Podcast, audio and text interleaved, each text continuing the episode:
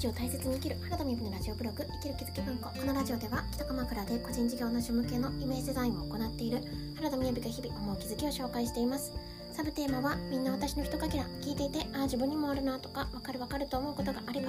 ぜひコメントいただけると嬉しいですはいこんにちは今日のタイトルはえー、女の子の日についてというタイトルでお話ししたいと思いますまずはじめに12分近況報告ですが今日は9月9日ということで、まあ、今日朝から雨がずっと降っていたんですけれどもなんかあそうなんだって思ったのがですね9月9日に会社を登記されてらっしゃる方って結構いらっしゃるんですね。あの Facebook をねこう時々チラチラって見ていたら今日が、あの会社の創立日で、えー、今年で何周年ですっていう投稿をね私3つぐらい見たんですよね。だからあこんあのこの日を選ばれる方が多いんだなっていうことを思ったりしました、まあ、でもなんかねこうゾロ目でいいですよね。という今日はですね夜、え、8時半から9時半で思考の学校の大石陽子さん校長大石陽子さんの新著7日間ではなりたい私になれるワークの読書会を開催いたします。はいこちらの席は満席御礼なんですけれども実はですねえっ、ー、とま、今日ご案内できたらなと思っておりましたが 10, 10月から12月まで1日にこの本で、まあ、ワークって書いてあるぐらいですからワーク重視なんですね。なので、えーと、これを実際に実践していく研究会という形で、えー、私が主催したいなと思っております。第1章からこうどんどん実践していくような感じですね。はい、あの興味のある方はですね公式 LINE などご登録いただけますとご案内できると思いますのでよかったら見てみてください。はい。で今日はあの何の話にしようかなというところで女の子の日っていう話なんですよね。なのであの、まあ、シンプルに言うと女性の生理の話のことをしたいなと思っているんですよ。なのでえちょっとその話はいいかなっていう方はあの今日はですねここでスキップいただけると一番いいのではないかなと思っております。でもじゃあなんで今日これをタイトルにしようと思ったかというとあの、まあ、私自身の話もそうなんですが結構ね私は割とこうお仕事柄自然療法とか自然植物医療とかそういったあの統合医療とかそういったことに触れる機会って結構あるんですよね。オーガニックな暮らしとかですね。でそういった観点から、うんと、特に、ま同年代の友人とかと話をしたりする時に「えー、知らなかった」っていうことは結構あってでこれを一回ちょっと音声で撮っておけるとあのよかったらこれ聞いてっていう風な話もできるなと思ったので、まあ、あのいつもこう話してしてることをお伝えできる回にできたらなと思っています。で、えーと、まずですね、えーと、ちょうど私は今日ね、えーと生理の4日目になるんですね。でこれを聞いていただいている方の主には女性だと思ってお話ししますが皆さんはどうですかね？なんかこう生理になると例えば薬を飲まないくらいでいられるっていう方とか薬飲まないとちょっとやっていけないなとかあとはもうそもそもすごくひどいからあまり起きないようにしてるっていう方もいらっしゃったりしますよね。で、えっと、まず大前提生理って何かっていうと解毒なんですよね。体の解毒が行われる時なんですよ。でそれをそもそも知らない方が結構いらっしゃるんですよね。でじゃあ私は今どんな感じかっていうとで私はね結構精神的に来るとちょっと あの敏感にあのスキップしちゃう時があるんですけれど。あれ来なかった？みたいなのはなんかね考え事をちょっとしすぎるとあの飛んじゃうっていうところはありますが、まあ、大体30日ちょっと周期は長めだと思いますね。ででじゃあその生理が起きた時っていうのはえっ、ー、と大体1日目はあちょっとなんか、うん、痛いなって思う時があったりとか、まあ、出血も結構あるのでうんとなんか外出する時とかは出ちゃったりしないような洋服だったりなんか目立たないようなものでちょっと気にかかってなるべく家にいたいですよね。それに時々やっぱこうキューってなるとあのなんかまともにいられないような感じがあるので、まあ、在宅のお仕事だととてもありがたいなっていうところですね。でやっぱりね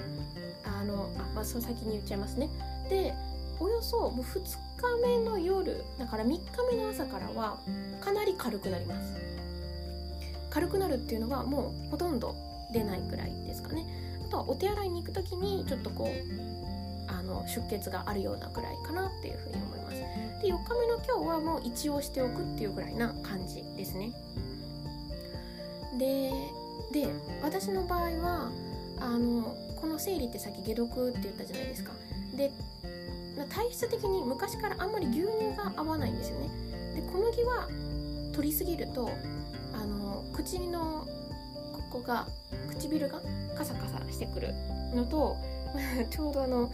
ね、夜中にチーズを食べたんですよね土曜日に。そしたら次の日ですねあのニキビできてたんですけどだから乳製品とか牛乳があんまり得意じゃないんですよ。ででも外で別に食べたりもできるんですけどあんまりこうすごくたくさんは食べなかったりしますかね。どうだろうな。あの調整してる感じですね。でね何が言いたいかというとあのえー、っとっぱり外食としてその乳製品とか特にまあ乳製品かなが多かったりお肉はそこまでわからないんですけれどやっぱちょっと外食が多めだったりしてにお肉をたくさん食べていたりするとこのその月の生理はちょっとおなんか痛めというかだから解毒が強めだなっていうことは感じています。どうですかね皆さん。あのなんでなんでね今月なんかね結構私家にいることが多かったりあと旅行的な感じでリトリートに参加したりとか合宿に参加してたんですけど全部こうオーガニックとか自然栽培とかあのビーガンとかそういった感じのお料理ばっかりだったのでで家でいると結構そういう感じなのであのものすごい軽かったですね。全然痛くなかった。1日目ちょっと痛かったかなぐらいです。なのでなんかいいとか悪いとかではなくって結構食生活を振り返る時ですね。別にあの外に行ってる時とかってあの嫌なわけじゃないのでああそういえば今月いろんな人と会ったなとか 本当にただそのその振り返りなだけなんですけど。っていう感じですね。だからうーんなんかいろんな考え方があると思うんですけれど結局この体の解毒の量だけ痛かったりするわけですよね。出血の量が多かったりするという風な体感があるので薬を飲まなきゃいけないほど痛いっていうことはちょっとそれはやっぱり見直すところが結構あるのかなって思ったりします。でじゃあこのぐらいライトな形になっても1日目っていうのは結構眠気があるんですよね。でそこでやっぱすごくこの私副業じゃなくて本業で個人業になってから2年ですけれどこの2年間で思うことはあのやっぱ生理の時に一日休んでいられる家にいられるっていうくらいのこれは邪魔なものではなくってこのぐらいの緩みが必要なんだなっていうことを教えてくれてる気がしますね。この一日たりとも寝てはいられないぞっていうこととか臨機応変に休むことができないっていうスタイルっていうのはなんかちょっとこううんそこに合わせて体に合わせてもらうっていうよりかはこれが自然な流れだよっていうことを教えてもらってるような気がなんとなく私はしています。であとですね生理がとっても長い。私も東京に勤めた時はなんか多分1週間ぐらいなんだかんだ出血があったような気がするんですよね。であの食生活が変わってくると、ま、あのすごく、えーと、約3日で終わるって言われてたんですよね。私聞いてたんですよねそれを。えそんなことある？って思ったんですけどやっぱ体感としてビーガン料理の宿とかに転職し始めてから3日になってきましたね。だからなんか3日っていうかもう今回の場合言うとほぼ2日ぐらいな感じがしますけどやっぱ長いっていうのは長いっていうので見直した方がいいところがあるんでないかなっていうのはちょっと思いますね。であとえっ、ー、と何？あそうそうそう。あのどこれもいろんな考え方があると思うんですけど基本的に私はオーガニックのナプキンがいいなと思っているんですよね。でオーガニックのナプキンって今だったらビオセボンとかに売ってたりあの Amazon でも買えたりするんですけれど、うんと、時々私もあ今回もそうだったですけどなんか手元にそんなすぐオーガニックのやつが手に入らなくてコンビニに行って取得しなきゃいけなかったりする時ってあるんですよね。でねあのちょっっと人より敏感キャラを今からお話ししますがあの私イライラってこうこうやってくるんだっていうふうに思うんですね。あのやっぱり体にちょっと強めな化学薬品とかがこう入っていてそれが例えば洗剤とか考えた時に肌の吸収量とかあるじゃないですか。で経費毒とかまで言われちゃいますけどこのあのナプキンが当たるところって体の吸収率がめちゃくちゃ高いんですよね。経費毒って調べていただけると多分いろんな記事が出てくると思いますけれども。それで私があのオーガニックナプキンとかもしくは布ナプキンが普通になってから 面白いなって思って感じるのはそう、ね、コンビニとかで買ったちょっとナプキンをするじゃないですか。そうすると若干イライラしてくるんですよね。なんでなんかねイライラがこの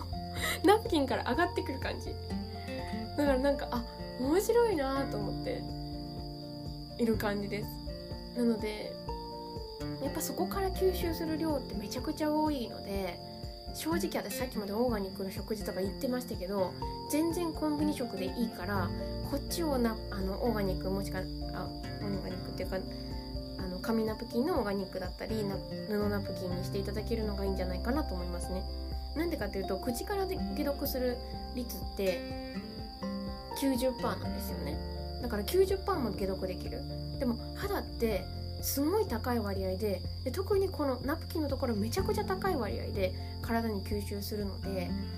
うーんまあ一言でコスパが悪い。あの食べるものだけをケアするのはと思います。なんていうことでなんかうん